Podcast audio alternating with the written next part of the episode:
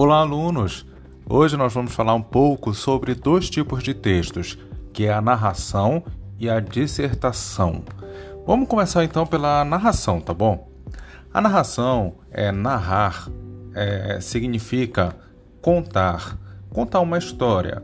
Digamos que narrar é como se fosse sinônimo de contar. Então a pessoa que está narrando, ela está contando uma história. E essa história pode ser uma história de terror, Pode ser um conto de fadas, ou então até mesmo a história da própria vida da pessoa. E quando uma pessoa está narrando sobre a sua própria vida, a gente chama isso de autobiografia. Então a gente viu que o quê? Que narrar significa contar uma história. E essa história pode ser tanto real como fictícia.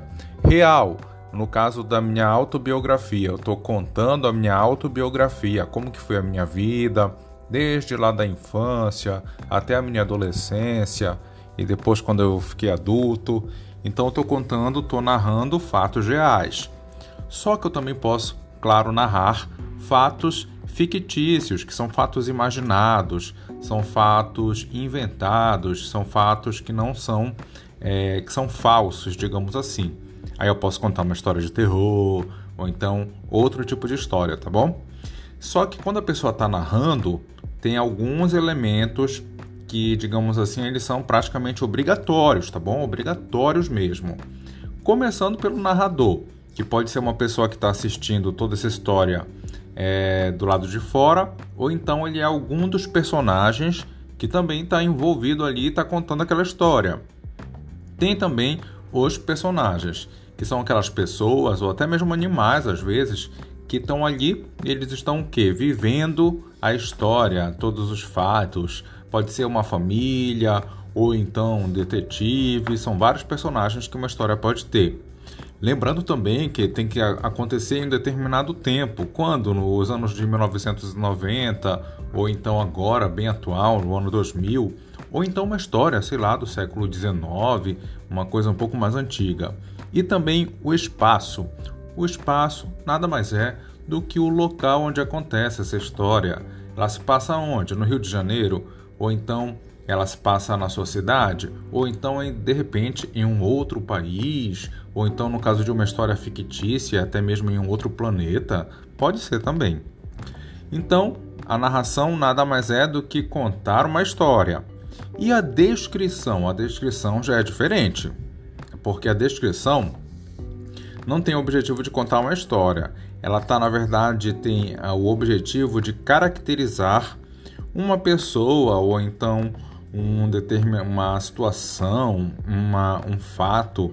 Você vai caracterizar, você vai dar informações sobre algo ou então sobre alguém para que aquela pessoa que está ouvindo ali crie uma imagem na cabeça dela de como é a coisa.